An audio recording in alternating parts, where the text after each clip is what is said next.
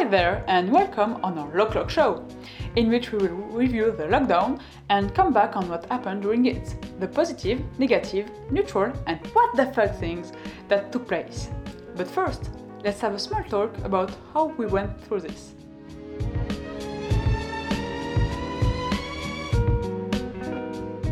How was your quarantine, Améline?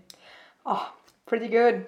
I don't talk with my family anymore. I stabbed my brother's arm with a fork for a Kinder Bueno. I nearly died after my oven exploded because of an awful bread making trial, and I weep with joy when I go to the bakery once a week. What about you, Méline? Great! Uh, I find a new way to communicate with my plants thanks to their flow. Um, I am a yoga master now. Uh, I learned how to cook Thai and Swedish, and oh, I reorganized all my cupboards in orders of colors. no, I'm joking. I'm in deep depression because I gained 15 kilograms while watching all of my friends practicing sports at home. And I still didn't recover from the awful last season of 13 Reasons Why and Game of Thrones. Well, it feels good to see that we are in kind of the same situation. Now, let's have a look at your text to know how you, dear auditors, went through this. Yes, let's begin with Karen, mother of three children, that she tried to abandon several times in the forest, but unsuccessfully because of the one kilometer limit, who tells us that she's really happy that the quarantine is over. And we trust her. Uh, proud for you and for Liam, a 14 years old boy who managed to take his online classes for two weeks straight. I honestly think that it's a world record. And we believe you when you say that it was hard and that you had to surpass yourself to do it. Congrats, Liam! And congrats to Michael, an English teacher who succeeded in making his pupils realize the whole radio program. We can't wait to listen to it. So now let's move on a really nice topic that will sure make you believe that boredom is often the mother of great things.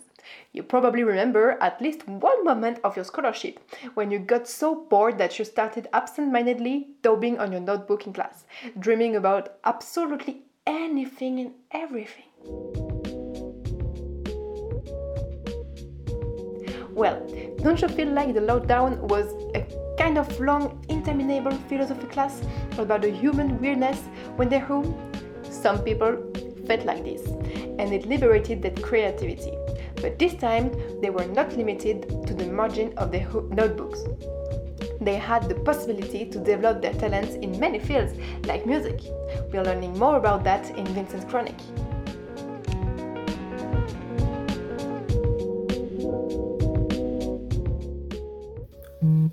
Last Christmas, my brother offered me a ticket for a concert by the rapper Oh Boy. The concert was supposed to take place in March 2020. The day before the concert, we are being informed that meetings are forbidden because of the coronavirus. After a few days, I learned that the release date of the Soso Maness album would be postponed because his father was infected by the virus. After all this bad news, I asked myself what would be the influence of the lockdown on the rap. Today we will answer this question.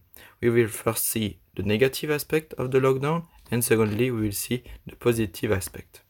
As previously said, before the lockdown, the concerts and the festivals were already forbidden. The lockdown aggravated the situation. The artists couldn't go to the studio anymore, record clip video outside, or even go to TV show being interviewed or to do promotion for their music. And against all odds, music consumption on Spotify or Deezer has dropped too, for example. To fight against the fact that concerts were forbidden, artists like Travis Scott did virtual concerts. Travis Scott used the game Fortnite to offer his fans a real audio-visual experience. If you haven't seen this, you can watch the replay on YouTube. This concert created a real buzz since many replay has millions of views. Let's go outside. Right from the house. Uh, took it straight from outside. Straight to the couch. We put the mic outside. Edit out. Uh, you letting the scouts outside. We running the scouts. Ain't no control in the game. They never leave. I got tats over my veins. Cause that what I bleed. She drink a lot of the bourbon. The journalist's work has also changed. To interview journalists, use the social media to broadcast live and interview the rapper. Journalists like Mehdi Maizi create daily live in which he interviews new guests each day. Guests could be rapper or important people in the music industry like label boss. During the lockdown, aesthetics has also changed in clips or cover of album. We can see this new aesthetic in the clip of Drake Toosie Slide, in which the rapper takes advantage of the lockdown to show us his villa. DaBaby also used this uh, aesthetic in the cover of his last album, Blame It on Baby, in which we can see a mask. To conclude, I would say that the lockdown didn't influence the rap in a good or in a bad way. I would just say that it created new opportunities for the person of the music industry to work in a different way. Play with your kids cause the last nigga play me, somebody died. Playing both sides, go play the victim, I'm not a crime. Water park when I slip in my baby, she let me slide. Chocolate ass nigga, real nigga, rock star, platinum selling pop star, popping ass nigga. Thank you, Vincent. That was really nice to listen. And you know, music is the center of one of new way to get distracted nowadays, especially for young people. Of course, there are still a lot of people who just put their headphones on and let themselves getting taken away by the melody of their favorite pieces, or who frantically dance and awfully sing on the rhythm broadcasted by the loudspeakers in a party. But music is now part of the social media, and if you ally social media, music, and lockdown, mix it up and serve in a pure happiness bowl, you get Julia's Chronic.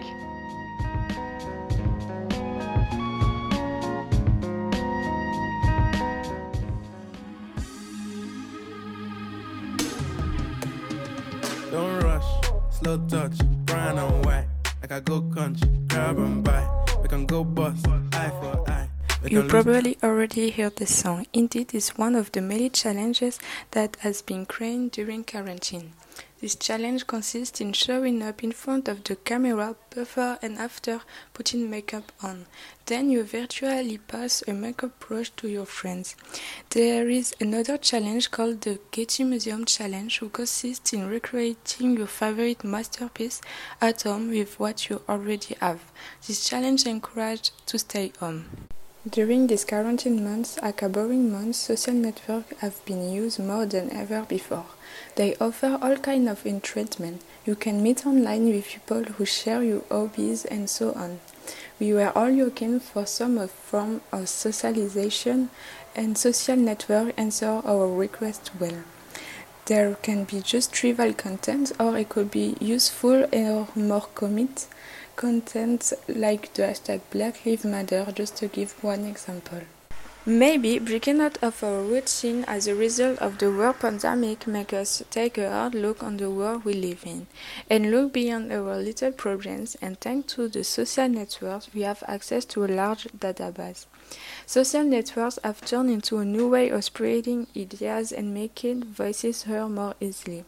Unfortunately, good voices can be heard as much as bad ones, but I think the majority of users are smart enough to sift the wheat from the chaff and acknowledge the really positive people who try to change the world for the better.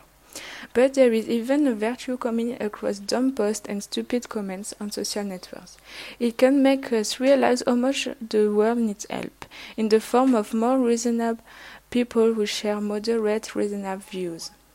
The application that we use today serve not only to post a good selfie but also to share way more useful things like life hacks and smart info. Today, social networks are also used to share deep, poignant stories that help us analyze and understand society with more that we can see on the TV, where the content is very controlled.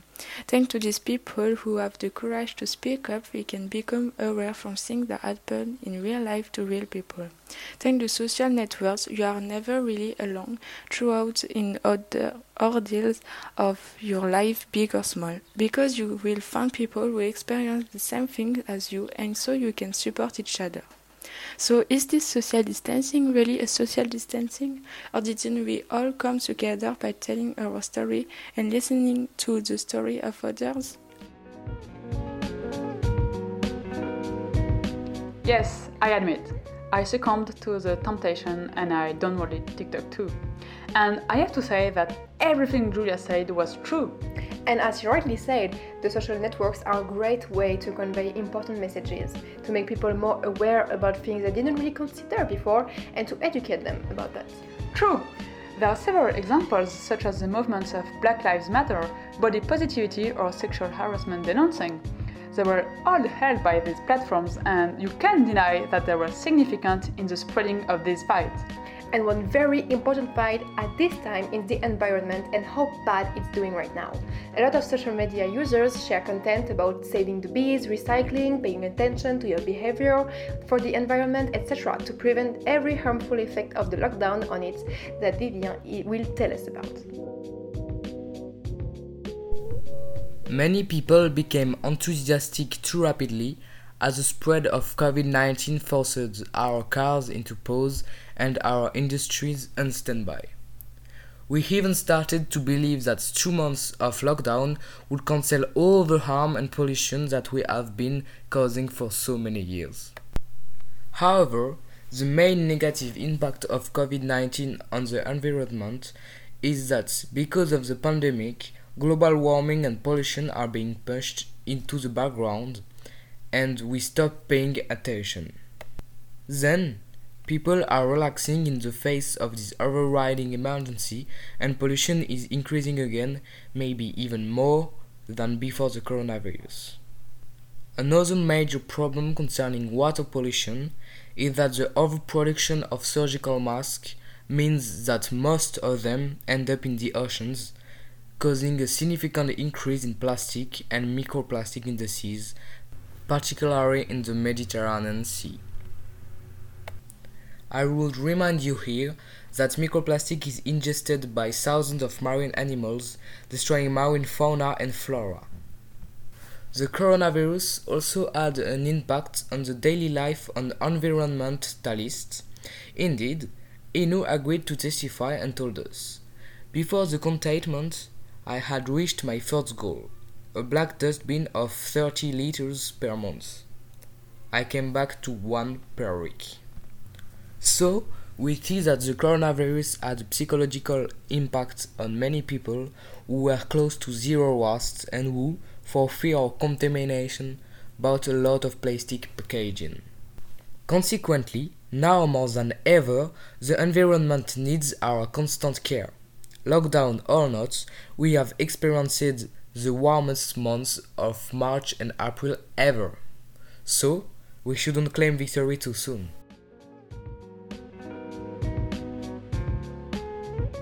Thank you, Vivien. We are all more aware of the effects of the lockdown on us. That's part of the things that made me the angriest during that period the people's selfishness. Everyone got mad at the bloody jogger who couldn't help but going outside without mask on because it's harder to breathe, where we were all trying our best to remain inside without stabbing our unbearable, noisy, clingy little brother with a rusted fork. But there was no big surprise on this apparent selfishness, because we saw it coming from the very first remorse of the lockdown. And I bet you know what I'm talking about. The fucking toilet paper war. What the fuck was? I won't start getting mad about it because Manuela talks it better than I can. I would like to come back on one point. At the start of the lockdown, people rushed into the supermarkets to grab pasta and toilet paper.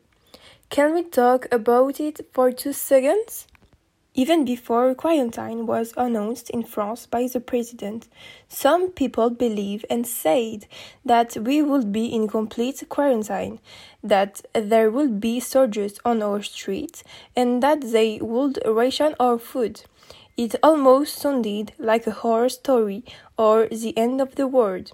Very clearly, and without even waiting for the president's speech, they decided to go and buy an incalculable and totally excessive amount non-perishable food such as pasta and rice. These people also decided to empty the toilet paper shelf.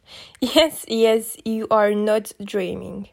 This shelf is normally so packed that as we walk our cart by, they threaten to collapse any time. But after the passage of the psychotic army of crazy people, there remains only the pallets that supported the toilet paper package. And well, let's say that wiping your ass with a pallet isn't exactly practical. You should also know that if you had a conversation with them that day and you did not agree with them, you could have gotten one in your head. These people were completely hysterical and were running all over the place. In France, but also in other countries, some quarreled, or even more, actually got into fist fights over the last remaining pack of TP walls. I mean, fight over TP. And we are supposed to be the most advanced form of civilization in the universe? I'm not sure anymore. And if you don't believe me, check for yourself. A video went viral on Twitter showing two Australian women doing exactly this. No need to watch the whole video, the first 15 seconds are enough to see what human stupidity looks like. So stupid, it's now a hashtag. Hashtag toilet paper panic. Some people stole protective masks to be able to sell them at a much higher price on the black market. Why not toilet paper? It's like Michelle Obama almost said, when they go low, well, there is always a moron to go lower. Anyway, all this to say that even if the situation is unprecedented and, of course, extremely serious, we must not believe everything we read on the internet. That we have to wait for leaders to address the nation, to set rules, and not yield to mass hysteria. The situation is tough enough. I think we should try to preserve a little dignity. Take care. See you soon.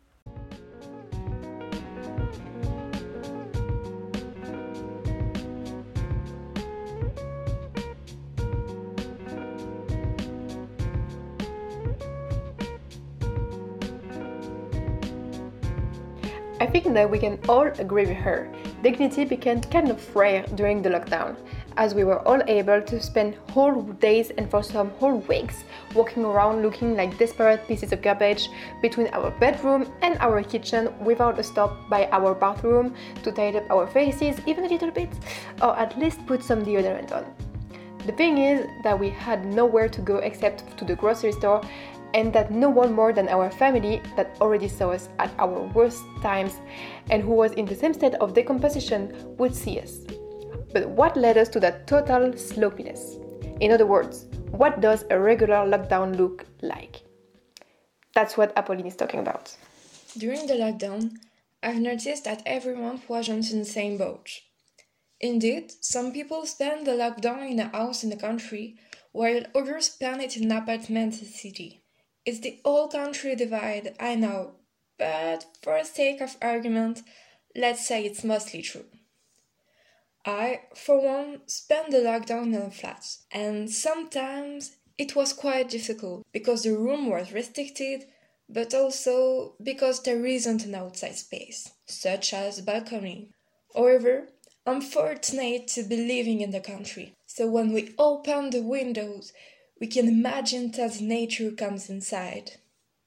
Yet, my family have searched for a solution, and I found one. My stepfathers have set up a garden on the parking lot right outside our flat, complete with table, chairs, and a barbecue. It was strange to Sundays on the tarmac, but I think we have seen much weirder stuff than that. I've heard that some people who live in Paris have resorted to original methods to perfect their tan. Some would lie on the floor and let their legs dangle out of the window, hoping to catch sun rays. Others turned to a more concrete method, standing on the Paris rooftops. Sunbathing with a view, what else? Conversely, sheltering in place in a house seemed more pleasant, with more room to breathe. Well, Friday the whole family didn't quite go home. The luckiest of all have also a swimming pool and could spend the whole time in the water. Other aim for athletic achievement. A man in Brittany completed a 100 kilometer marathon in his garden, something that a flat owner cannot do.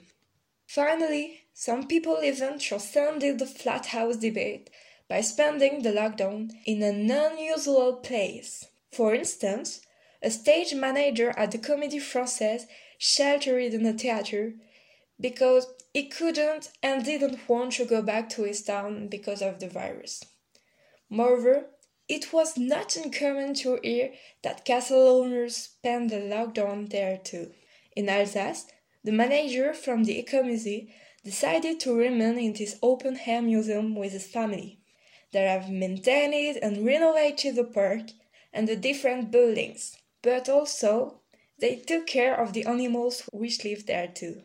But as far as unusual places are concerned, what really took the biscuit were the three astronauts who flew to the International Space Station. What better place for social distancing than outer space? To sum up, each of us probably had a unique lockdown experience and tried to make the best of their shelter. But what if, after all, the most important thing in all this wasn't where you spent your lockdown, but with whom.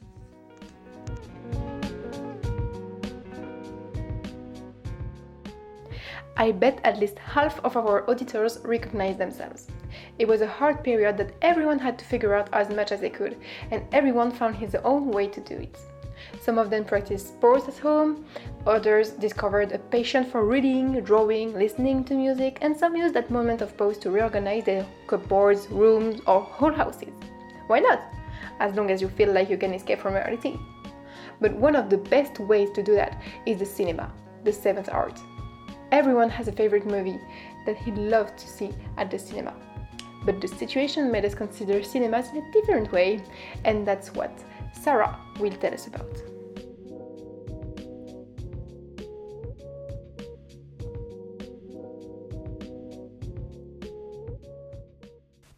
Today I'm taking you to the United States to talk to you about the drive-in. If you were born after the Second World War, you certainly remember. It's an outdoor cinema where people watch a movie from inside their car.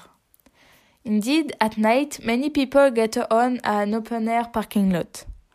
They watch a movie on a big screen and the sound is broadcasted on the radio inside the car. In America, the drive-in is a symbol of the 1950s. However, the number of the drive-in has decreased along the years. They have been gradually replaced by the cinema. Now, in the United States, the popularity of drive-in is once again on the rise. Indeed, with all cinema closed because of coronavirus, drive-ins are an opportunity to go outside and enjoy a good time and respect the safety of social distancing. Normally, 150 should open up. In New York, politicians support the opening, even if the popularity of the driving is going up. It is fragile because the maintenance cost is quite expensive. A university professor think that it's a great alternative for entertainment and to not always stay at home watching TV. Indeed, when we watch the movie in the driving, we are immersed in the history of the movie. The people have the same passion and there is a very good atmosphere. But the driving is probably just a fleeting nostalgia during this troubled period before returning to a normal life of watching movie in the dark. But then again, who knows the future of the drive-in? For example, in France, the first drive-in opens in Bordeaux, so what was American vintage becomes today trendy. Friends take example from the United States. Often we see driving in the series and it make you dream.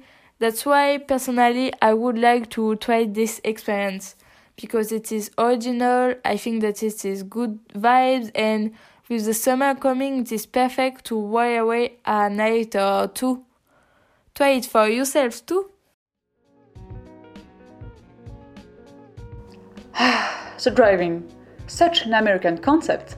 So many of us dreamt of these movie scenes with the two protagonists sitting in their pickup, and it has to be a pickup even if they were 16 and broke as hell, watching a film together. Yeah, it's no big news that American society became a kind of reference for the European people since the 80s. So, haven't you wondered how they lived the lockdown? Based on a great interview, Charline has the answer.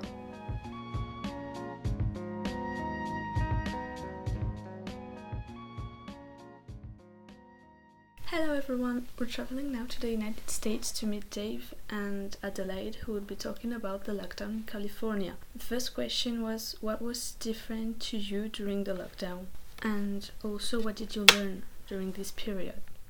Yeah, for, for me, I have learned to shop as if planning a military campaign. You have to sanitize everything, you have to get into the store and get out as quickly as you can.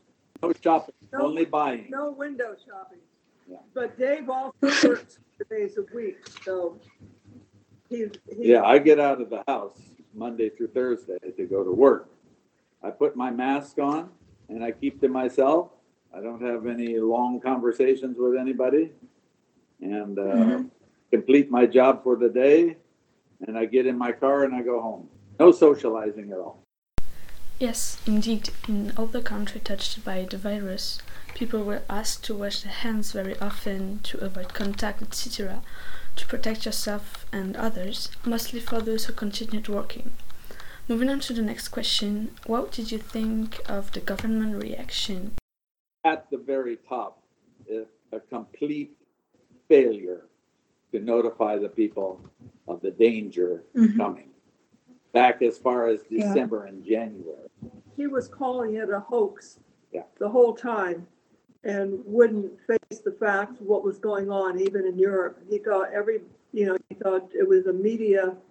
And he really could have saved, if he even acted a week early, they say there could have been at least, what, twenty or Thir- thirty Thirty thousand. thousand people at a minimum saved if one week One week. notice. So it's, it's a terrible.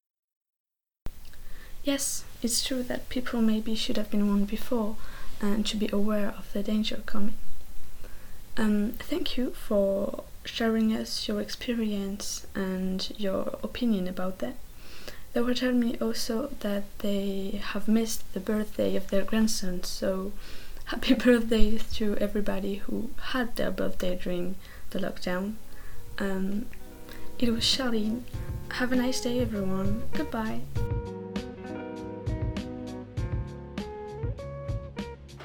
Thank you, Charline, Dave, and Adelaide. It was great to listen to you all.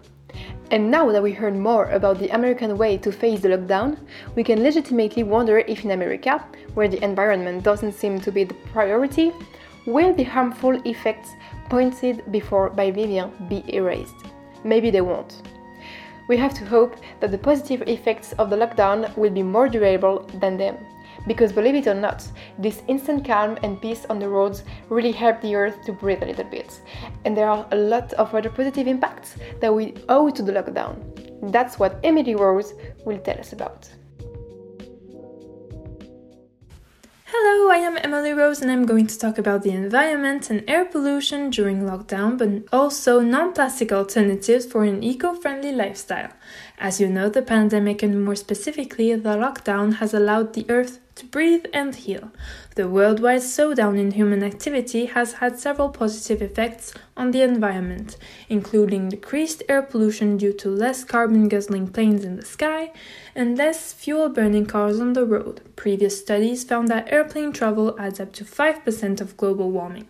With industrial activity slowing down because of lockdown restrictions, New satellite imagery from the European Space Agency has found that air pollution levels and nitrogen dioxide emission in China and Italy are lower this year compared to the last. In India, the skies in some of the most polluted cities turned beautifully blue as locals were put on lockdown. The air quality has also improved. Venice's famous canals are the clearest they have been in 60 years, thanks to pollution levels and tourist numbers in the Italian city rapidly dropping. With less boats on the canal, the once murky grey waters are now, are now crystal clear because the sediment is still. This has welcomed swans, fish, and seabirds back to the canals, but since lockdown has been put in place, nature has had the time to breathe again, and the United Kingdom goats have been making the most of the deserted streets by flocking to its empty town centers. The goats were able to freely explore in peace. The lockdown has been beneficial and has helped nature, but when it will be over, we must switch to a better and more ethical life. That is why I have gathered up 5 tips and reusable items for you to choose from. I recommend using reusable bags at the grocery store instead of cheap plastic bags. You can also get a reusable glass water bottle instead of plastic bottles.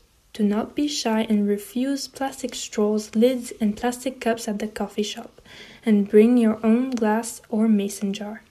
Stop using plastic wrap and plastic containers for food storage and buy reusable beeswax wraps. Try to do your shopping in organic stores to prevent plastic use. Thank you for listening.